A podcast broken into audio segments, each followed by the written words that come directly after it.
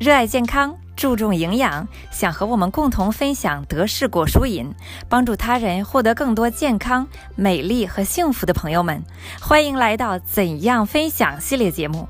我是主播聪聪，我相信我在过去两年半中的种种分享经验，一定会给你带来启发，帮你逾越内心的障碍，少走很多弯路。赠人玫瑰，手留余香。让我们现在就一起上路吧。这周呢，聪聪又给大家分享了三条分享经济创业当中需要注意的问题，我的经验以及建议。那第一个呢，就是越是自由，就越要自律。大家都知道，分享经济创业是一个可以说最高等级的自由的职业。我们一个手机玩转天下，随时随地都可以分享。但是呢，手手机拿在手里。时间一晃就过去，所以呢，我们一定要学会自律。那第二个呢，就是我们要把自己投身入一个高要求的环境当中。为什么这么说呢？分享经济创业把网红代言转变成为了大众代言的一种形式，人人都可以去做分享，而且每个人并不需要。一定要有成千上万的客户，这种形式呢，给我们减轻了负担，给我们所有的人创造了一个能够兼职创业的机会。但是呢，我们仍然要向已经过来的成功的人学习，因为呢，我们还是需要一定的意志品质在其中。另外一点呀，就是。分享经济创业之所以不需要成千上万的客户，是因为我们有另外一个任务在其中，那就是我们要把自己学会的怎么去分享交给别人，让他们也能够去分享，也能够创建自己的一番事业，赚钱比自己赚的钱甚至还要多。这样的话，我们才叫真正做到了自己的工作。那第三个呢？也就是说，很多朋友担心自己身边的竞争太多，这是我们传统的，嗯，可以说没有去创过业的普通人呢，经常会去做的一件事情，就是我去凭我的主观想象，凭我的过去的经验，我听说的东西来，或者我上网上就去搜一搜，来判断一个产品是不是饱和了，一个市场的竞争力是不是够大。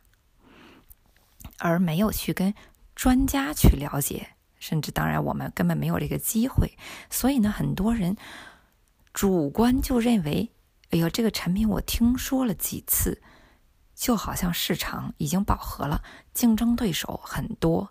那我们分享经济有一个非常好的地方，就是我们是不怕竞争的，竞争对手越多，市场越成熟，我们呢就越容易分享。好了。到底为什么呢？现在就听听吧。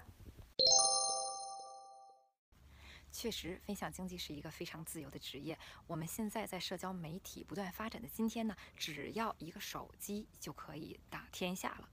那。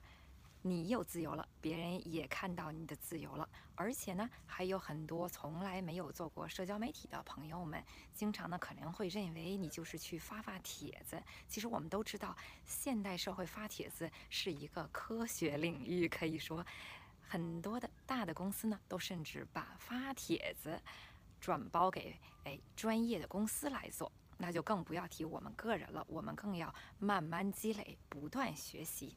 所以发好帖子也不是一件容易的事情。但是呢，经常会有人觉得你发帖子，你照了照片之后，你随时就都可以发了，对不对？如果你是个妈妈的话呢，大家可能随时约你出去玩儿。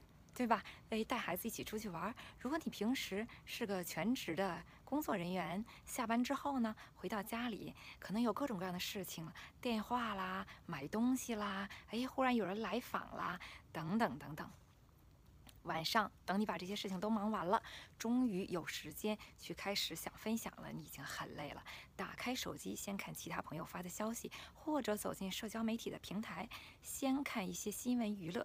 一晃时间就过去了，发现已经到夜里十二点了。这时候你的创新的思想完全都没有了，也没有什么朋友还想现在在深夜再跟你聊一下你分享经济的事情了。所以呢，我建议大家。在创业初期，一定要非常的自律。要么你给自己定下一段时间，在这个时间内，尤其是我们现在，并不要到生活当中大街上去碰到别人，去和别人做分享的时代，在线上操作的时代，你是完全可以像普通工作一样，拿出一段时间专门来做媒体上的分享。第一，这是；第二呢，我们就是可以给自己定几项工作内容。这几项工作内容呢，我是下班之后要第一完成的。这个之后，我再去做其他的事情。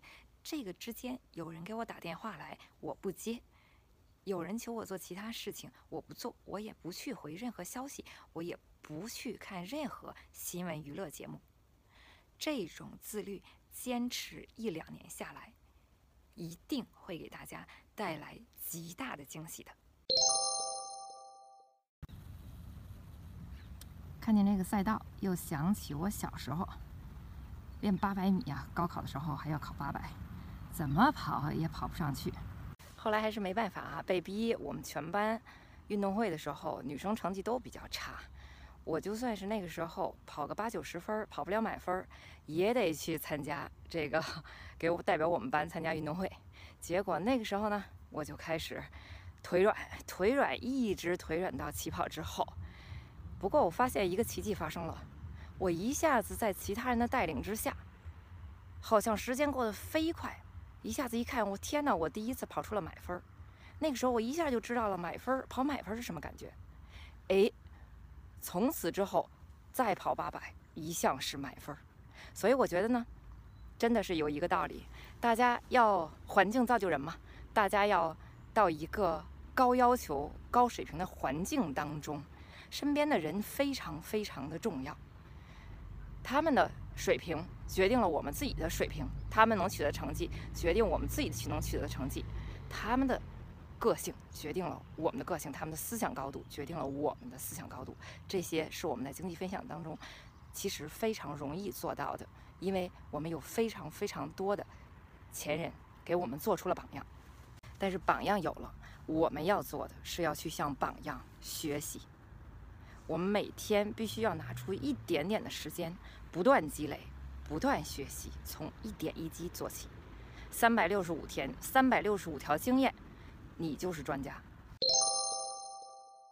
有一位朋友问了一个问题啊，说太多的人做你们的产品了，嗯，我觉得没什么好做的了，市场都给分了一个萝卜一个坑。还有的人说呢，哎，我做了半天也白做了，我的客户跑掉了，他们不从我这里买东西了。